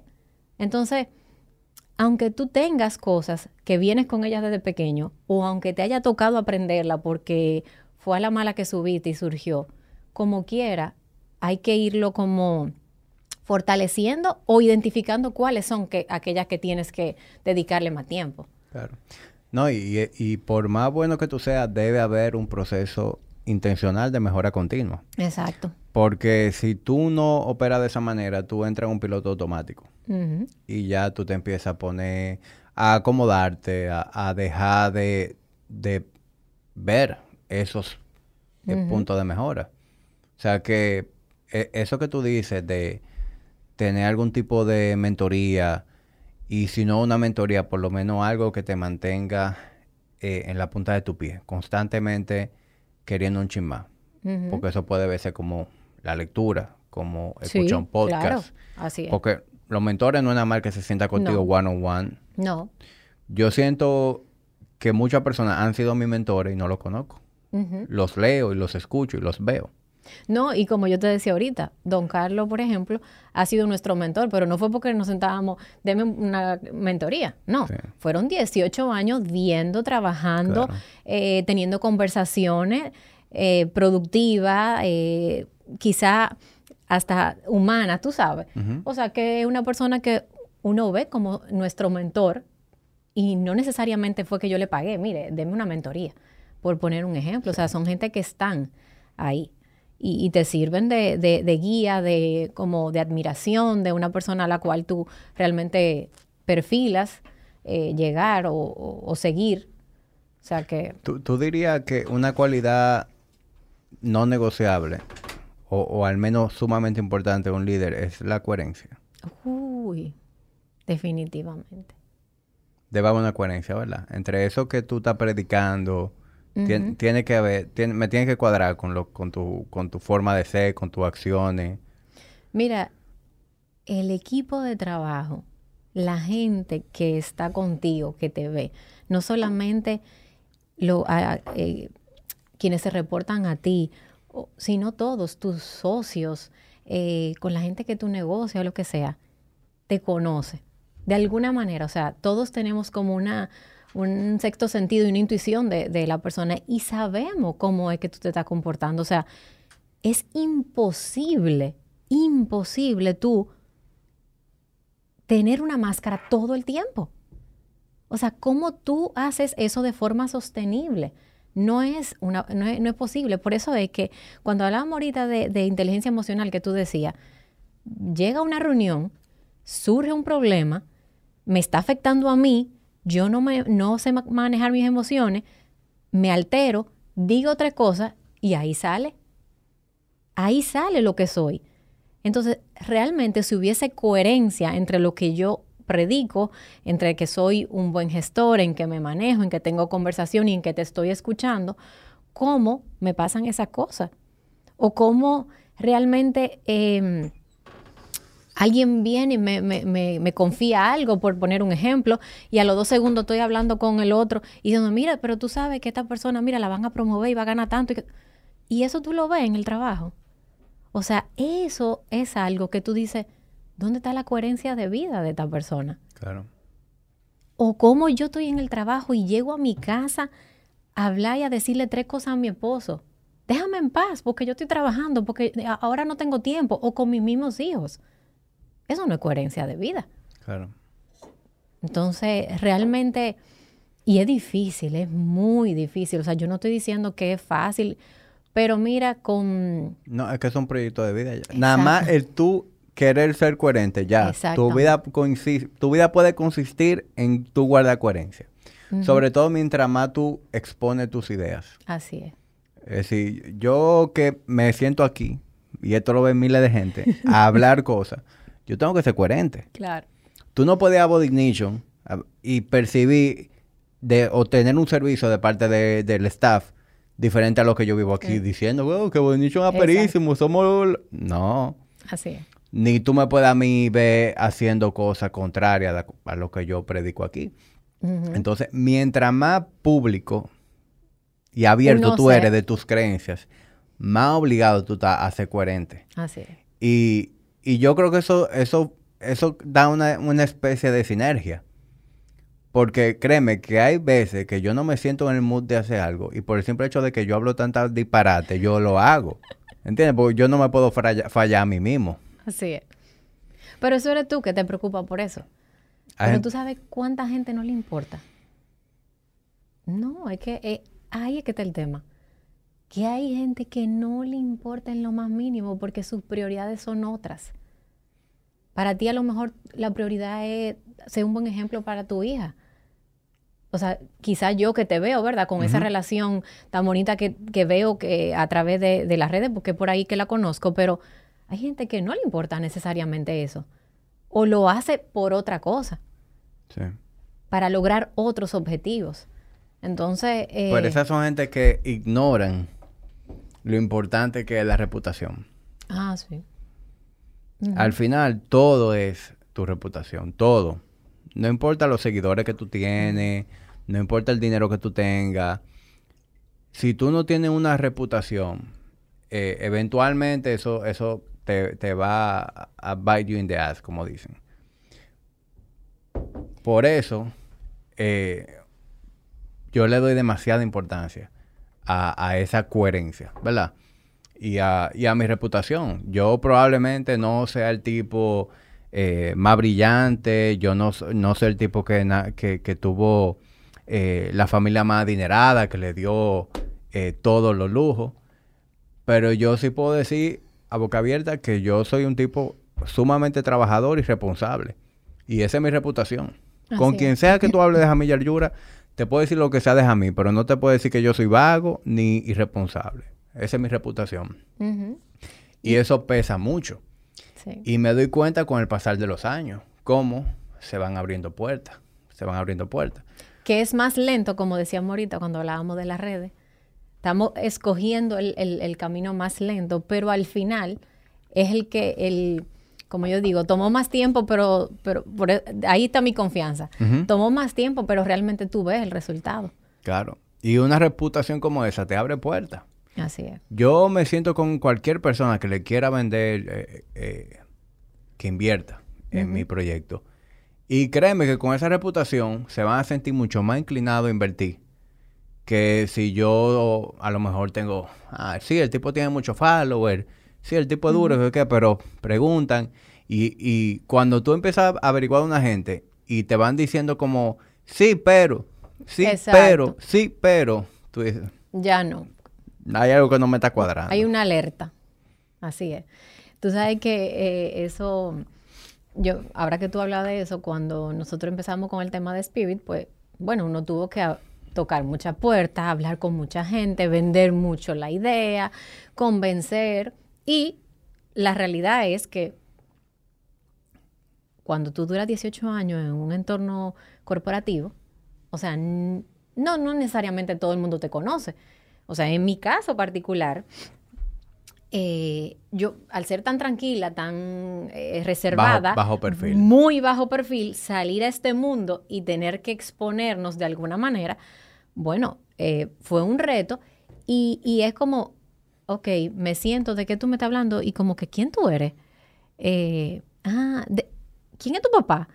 Eh, o sea, tú entiendes, o sea, no es, no es tan fácil como quizá es, o sea, hay otras personas que lo hacen más fácil que lo, y entonces, bueno, su vida es más pública, menos, y, pero cuando te, te cuento esto, porque te digo que es más lento, pero seguro, porque tú no te imaginas gente con quien nos reuníamos, que bueno, no digo que cerraran puertas o no, simplemente o no fue el momento o no se dieron la cosa, es como que, ok, eh, vamos a sentarnos o, en qué está tal cosa, me gustaría que habláramos de tal cosa, Por, porque la sociedad es así. Ahora que Spirit quizá es lo que es, que todavía quizá no es lo que nosotros estamos aspirando, pero ya es algo, entonces ahora sí, ahora sí es fácil ven, vamos a sentarnos entonces. Cuando en aquel momento... No, y tú no puedes ser encorosa. No, no. Que no, ustedes no, me están cagando los pies. Van, ustedes, no. claro que no. No, pero, o sea, te lo cuento hablando de este tema de, de que realmente la reputación, o sea, es mantener, no importa quién tú seas, o sea, a lo mejor eso mismo, si yo lo recibo de una manera diferente, si yo no cuido esa relación independientemente de cuál haya sido la respuesta, por la razón que fuese. O sea, es mi reputación, ahora, mañana y pasado. Y, y nadie te la puede quitar. ¿Entiendes? Los negocios tienen alta y baja. Mañana puede venir otra pandemia, una guerra, lo que sea, puede venir un disparate y que nos haga fracasar en nuestro negocio por razones ajenas a nuestros esfuerzos. Y tengamos que hablar de otro negocio. Y a lo mejor tú termines endeudada, termines perdiendo tus bienes, lo que sea. Pero tú sabes que tu reputación es tu reputación. Y eventualmente tú vas a volver a salir del hoyo. Así es. Entonces, hay que apostar a eso. Definitivamente. Arlina, eh, háblame ya un poquito de, de cómo es tu, tú, tú que eres una coach, ¿verdad? Liderazgo, todo eso. ¿Qué cosa tú haces para tu propio sharpness? Es decir, para tú estar rindiendo al 100%. Es decir, ¿a qué cosa tú le das importancia para tú ser tu mejor versión cada día? Bueno, eh, ¿qué te digo? Primero, yo te dije ahorita que soy una persona de fe. Eh, yo soy católica. Em, bueno, vengo de un colegio de monjas, ¿verdad? Del apostolado. O sea que me crié como en eso y eso no significa que por algo eh, sea de fe porque eh, no tiene que ver necesariamente. Pero realmente para mí, primero esa es mi prioridad. O sea, yo, eh, mucha gente habla de procesos de como de meditación, de, de yoga, de, de, bueno, todo eso que... Y esa es mi meditación, mi reflexión, mi espacio aparte de yo todos los días dedicar ese tiempo con papá Dios. Y cuando yo hablo de eso, no es algo que yo hago divulgando, ni mucho menos. Es un espacio que mi esposo sabe que es sagrado. Eh, yo me lo dedico todas las mañanas, eh, temprano, y es un proceso simplemente yo tranquila.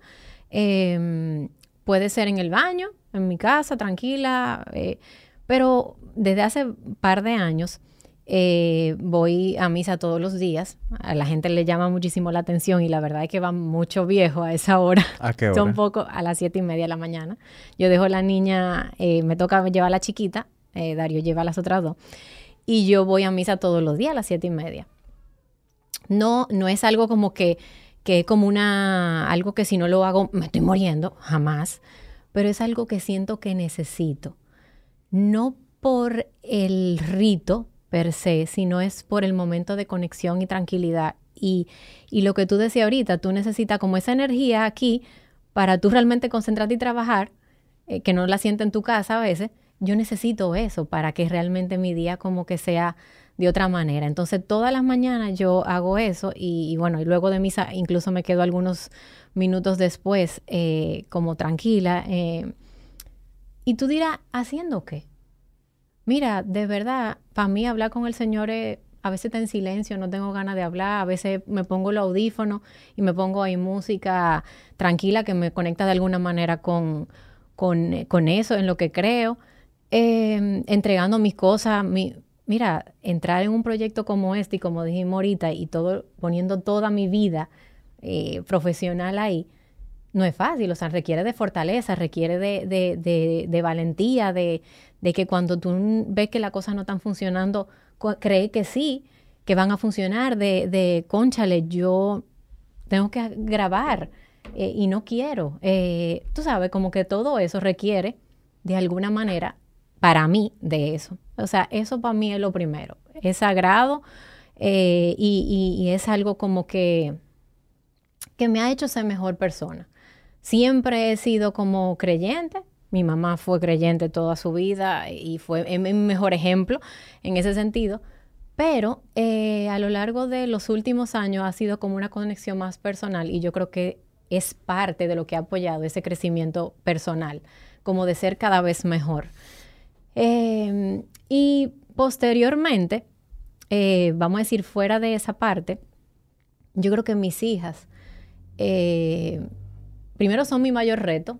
Yo creo que ahí es el mayor reto que yo tengo a ¿Qué, nivel personal. ¿Qué edad tienen tus hijas? Eh, yo tengo una de 11, una de 8 y una de 5. Tengo tres mujeres. Eh, y, y ellas son mis retos, o sea, como madre, tú sabes, es mi rol más eh, retador, porque ahí es como que pierdo la paciencia, pierdo eh, como que todo. Eh, entonces yo creo que ellas me hacen ser mejor persona, me retan cada día como para sacar lo mejor de mí y, y, y a pesar de que quizá todavía tengo mis oportunidades para manejar mis emociones ahí adentro, en ese entorno, eh, también me ayudan a, como que a crecer. Y luego, yo, así como, vamos a decir, creo en el coaching y todo eso, pues tengo mi coach, eh, mentor, bueno, te digo, don Carlos, eh, indirectamente, eh, que, está ahí. Y son como esos procesos de crecimiento a los cuales dedico tiempo. Y paralelo, yo creo que la vida, o sea, el día a día es un proceso de crecimiento si tú estás alerta. O sea, si realmente tú estás en eso, hasta tener esta conversación que tú y yo estamos teniendo, es un proceso de crecimiento. Si yo salgo de aquí, me monto en el carro y yo digo, conchale, hablé lo que tenía que hablar, dije la verdad, fui coherente en lo que le conté a Hamid, en lo que transmití en la cámara.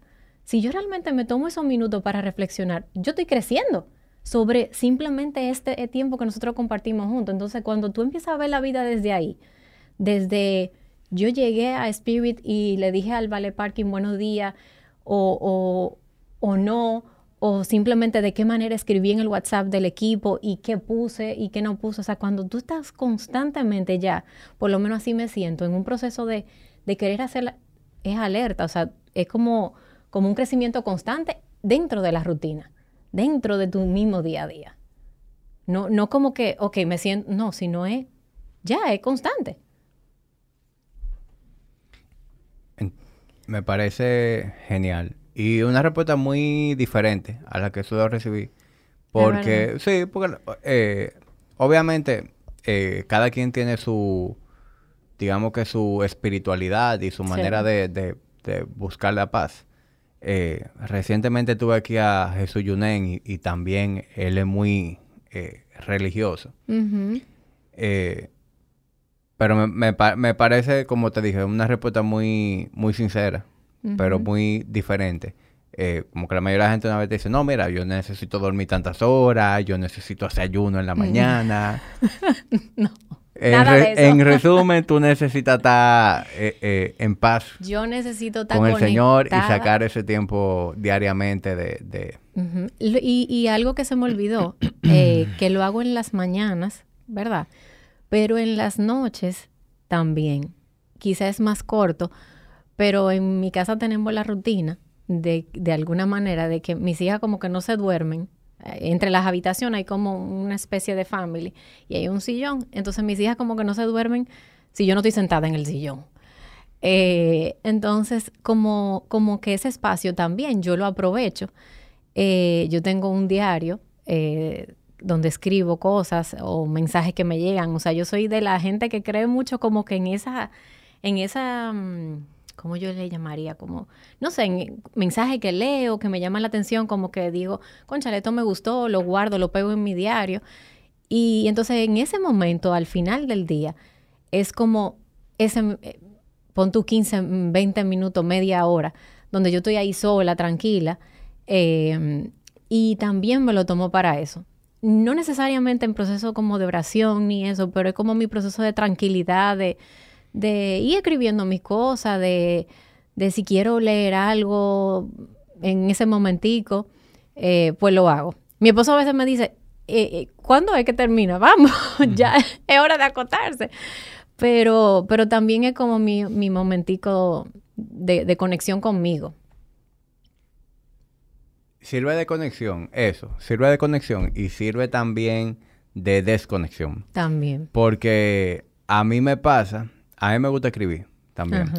Yo no le llamo diario porque siento como que querido diario. No. Pero yo... No, yo no hago eso tampoco, pero escribo ahí no, yo, No, yo sé. pero sí, yo escribo también. De hecho, yo tengo dos. Ah, ¿verdad? Hay uno que es de pensamiento. A mí me gusta mucho escribir y cosas que a mí me estén pasando por la cabeza, eh, vivencias, lo que sea, como que a mí me gusta escribir sobre eso, no sé. Eh, yo eh, creo que en algún momento yo voy a... Lo va a usar. le voy a sacar algo a eso. Y, tengo otro que llama de, de trabajo. ¿no? Yo escribo cosas de trabajo. Entonces, a mí me pasa que a mí yo no, no, yo no me desconecto. A mí me cuesta mucho desconectarme. Yo siempre estoy maquinando vaina de trabajo, vaina de negocio, vaina que quiero hacer. Y obviamente hay días más que otro sobre todo cuando hay algo que me emociona mucho. Eh, si, por ejemplo, se está hablando de, una oportunidad de abrir otro gimnasio, de hacer una expansión o lo que sea, mira, yo no me desconecto. de todo el tiempo que estoy pensando en eso y maquinando.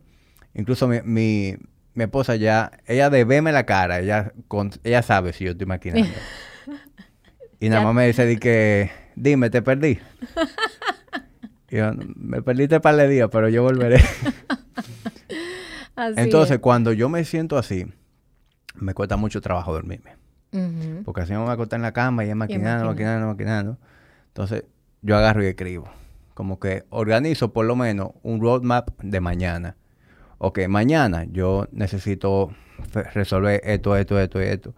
Y cosas que yo quiero, que a lo mejor son pensamientos y no quiero que se me vaya el pensamiento darle seguimiento a esto, esto, esto. Y cuando yo hago como ese dump, ese brain dump, ya yo puedo relajarme. Y, a veces yo me estoy bañando y en lo que me estoy bañando me llega otra idea y yo salgo del baño.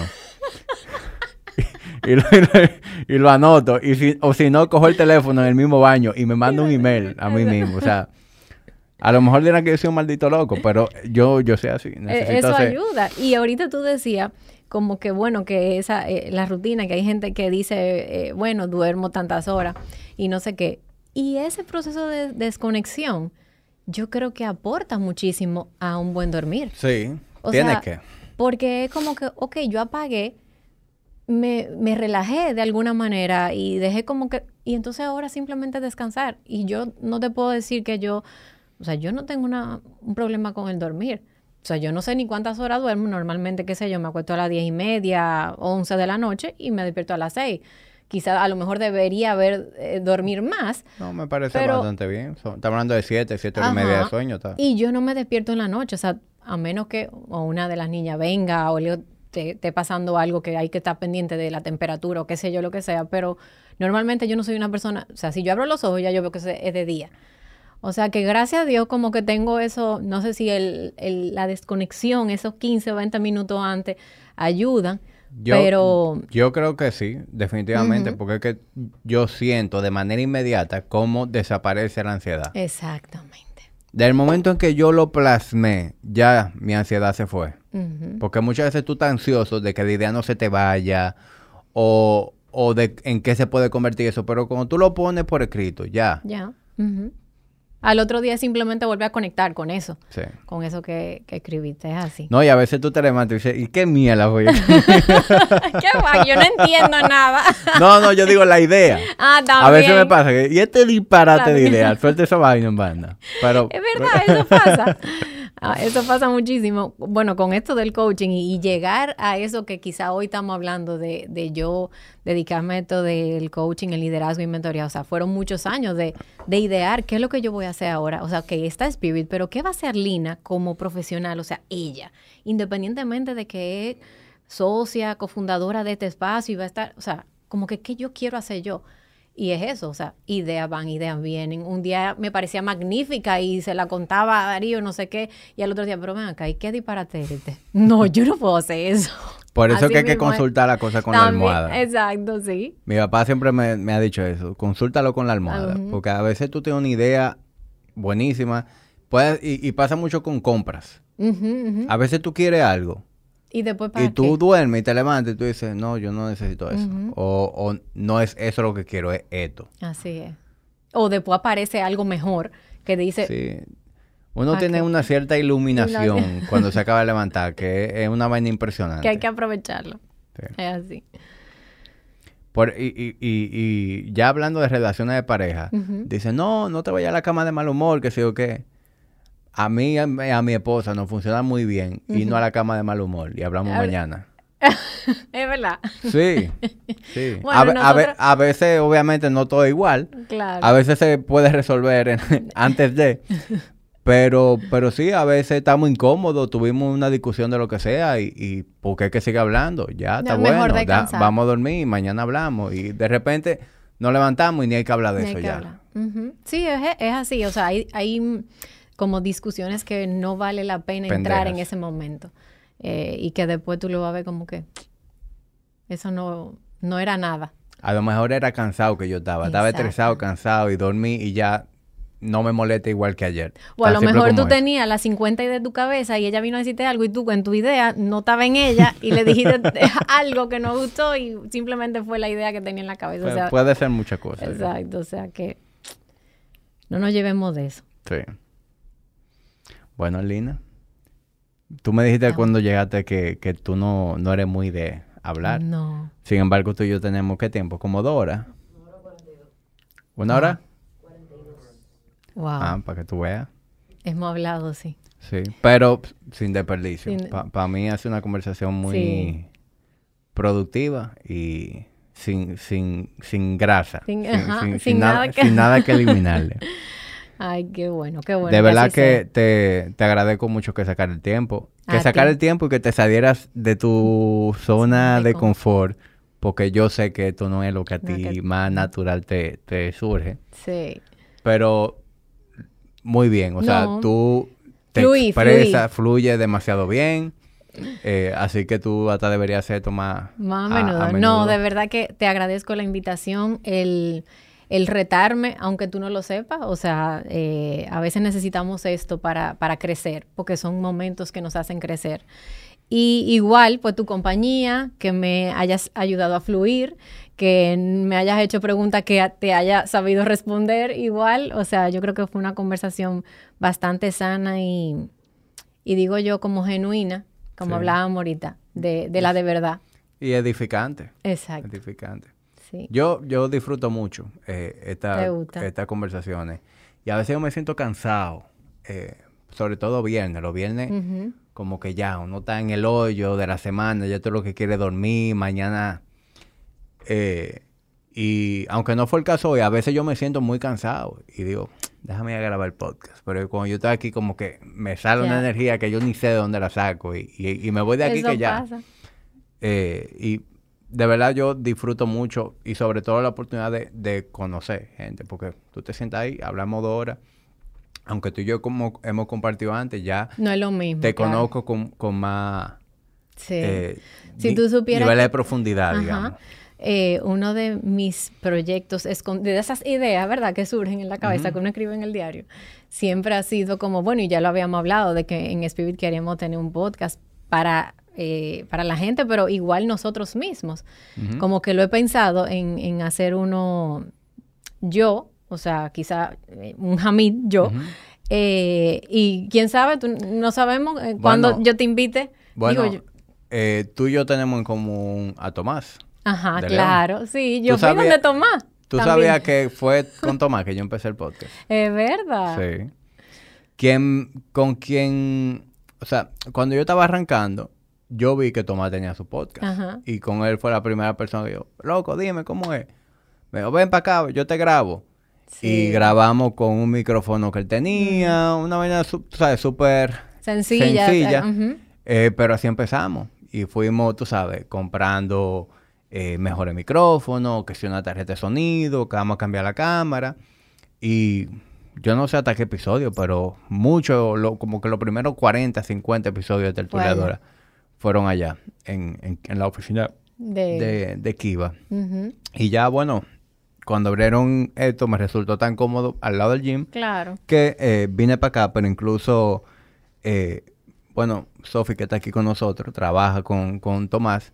Y Tomás sigue involucrado en el podcast. O sea, tenemos un grupo de WhatsApp y todo lo que se habla ahí, Tomás, opina y vaina. Pues Así tú sabes que... que, Tomás es parte de, de, de Spirit de alguna manera. Sí. Nos está apoyando ahora. Y, bueno, y antes de eso también, bueno, con, con, tenemos un amigo en común también, yo fui a, su podcast y demás, o sea que también nos une una relación, es una persona chulísima. Sí, Tomás es una estrella. Él, también es una, un brazo de, de, de Body Ignition y buenísima persona, un, fajador, muy brillante en lo que hace. Un, o sea, jovencísimo. Cuando yo supe la edad que tenía, yo dije que yo no lo podía. Él está acabado también. Está, chocado. De tanto trabajo. Está chocado. él lo sabe que está chocado. sí, no, oye, yo espero que no no oiga. No, es que si él no lo ha oído, yo se lo voy a mandar. Tú no me conoces.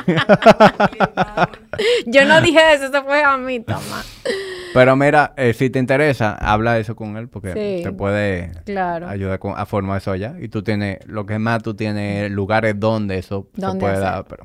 Esa es la idea. Pues ya veremos. Bueno, Lina, eh, quienes quieran conocer más sobre tu marca personal, sobre Spirit, dónde te encuentran, cómo te encuentran. No, bueno, en Spirit tenemos nuestras redes, que es Spirit de RD. Eh, y bueno, el lugar, como tú decías al principio, eh, todo, todo, la mayoría de la gente sabe dónde, cuál, dónde estaba la tienda La Isla, que es en el edificio La Isla de, de Naco. Ahí estamos siempre, casi todos los días, más de las ocho horas del día porque ese es nuestro hogar. Eh, para, para, lo que deseen. Y en mi caso personal, ¿verdad? Como, como coach, como mentora, como una persona con quien quieran hablar, pues eh, mis redes son Arlina Suárez P en Instagram. Y bueno, ya como Arlina Suárez me pueden encontrar en LinkedIn, en toda esa cosa. ¿Y, ¿Y en TikTok? En TikTok, no, todavía no. Yo nada más estoy subiendo esos videos, pero eso... Después, después, ya veremos. Alena, nuevamente gracias por venir. Gracias a ti, de verdad. Que, que se repita en algún momento, ya sea aquí o allá. Si Dios quiere, así será.